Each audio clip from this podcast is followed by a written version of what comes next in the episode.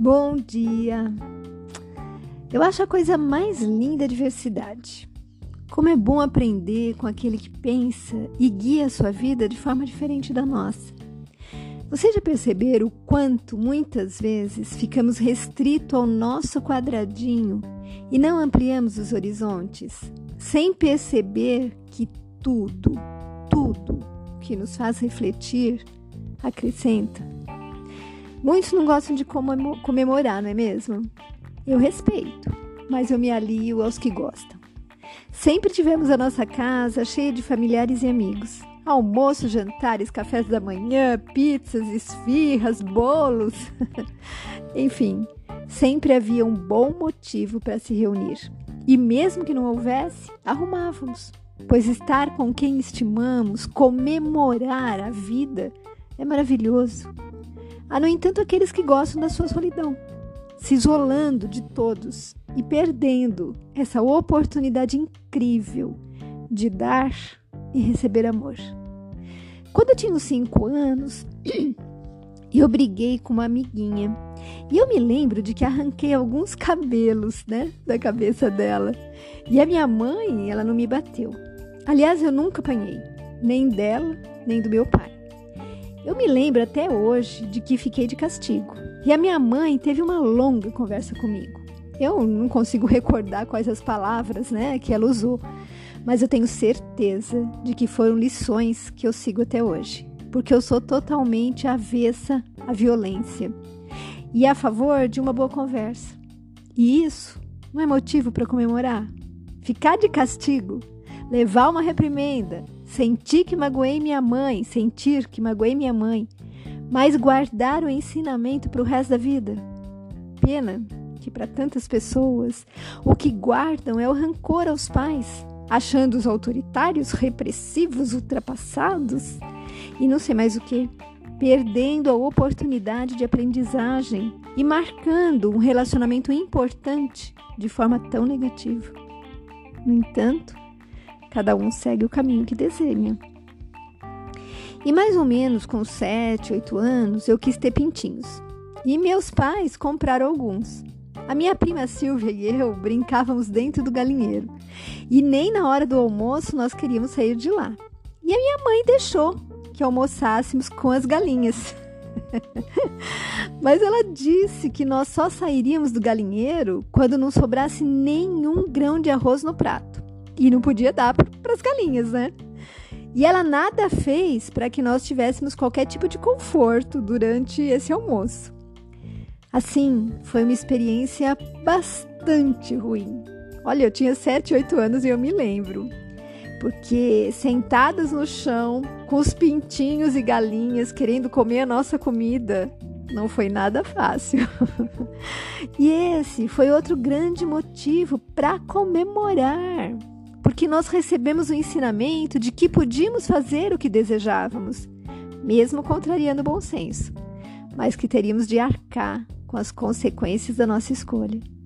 E alguns pais, eu vejo hoje, dão tudo e permitem tudo a seus filhos, sem cobranças ou orientações, não percebendo que estão criando adultos despreparados e dependentes. Aos 12, os meus pais se separaram, mas eu aprendi que muitas vezes, devido a algumas situações específicas em nossa família, o alcoolismo, a convivência se torna difícil. E mesmo nessa situação traumática para mim, eu tive pelo que comemorar.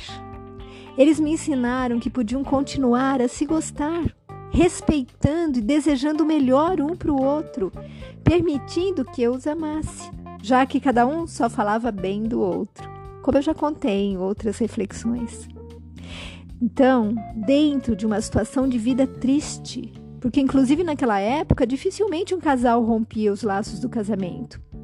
Mesmo assim, eu tive pelo que comemorar. Eu recebi o claro entendimento de que o amor é maior do que qualquer obstáculo e preservar os filhos de seus problemas conjugais é uma das maiores heranças que se pode receber.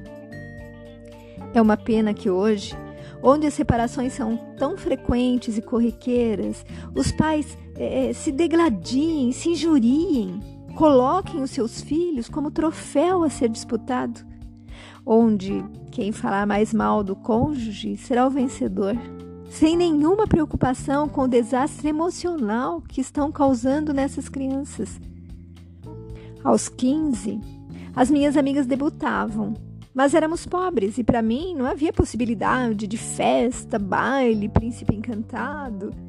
Mas minha irmã Sandra economizou e fez uma festinha na sala da minha avó, que era com quem morávamos, né, após a separação de nossos pais.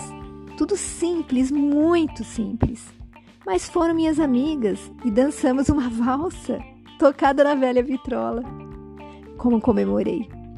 O importante foi perceber o cuidado, carinho, amor da minha irmã, que se preocupou em realizar um sonho de adolescente. Não estaria no muito a minha felicidade, mas no pouco, regado de sentimento. Que lição eu aprendi. E quando Jorge e eu nos casamos, os meus pais ainda não se encontravam, mas a partir daí começamos a reuni-los nos finais de semana. Como não comemorar por ter um marido sensível, bondoso, que se preocupava em ajudar meus pais? Como não ser grata a ele?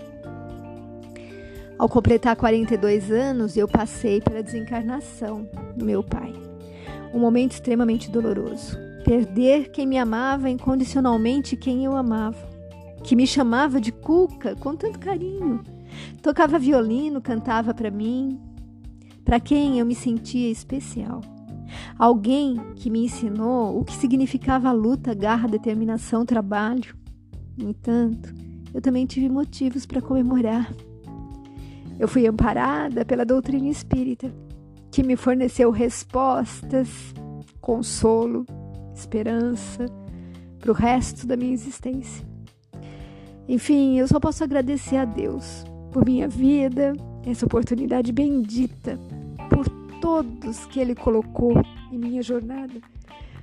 Parentes, amigos, desafetos, pois cada um trouxe consigo problemas e soluções que me tornaram mais forte. Como não comemorar essas relações? A quem endeuse quem os ama e odeie quem lhes faz mal, sem perceber que todo excesso é prejudicial, que em toda situação há oportunidades e que em todo mal existe um bem maior. Gratidão é a palavra certa para exprimir como eu me sinto hoje, nesse dia 10 de junho de 2022 em plena saúde espiritual, emocional e física, excluindo as dores comuns da terceira idade, claro. Gratidão a todos, encarnados e desencarnados, que fizeram e fazem parte da minha vida.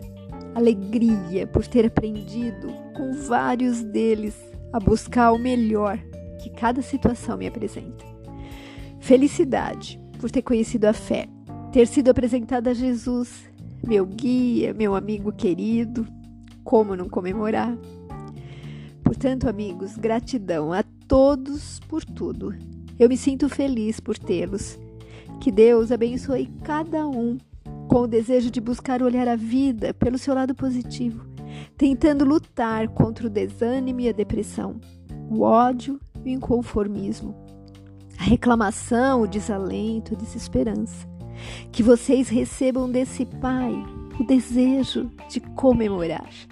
Comemorar as chances de descobrir que em tudo há uma bênção e basta a cada um identificá-la e dela usufruir. Fiquem com Deus. Beijos de quem também se preocupa com você.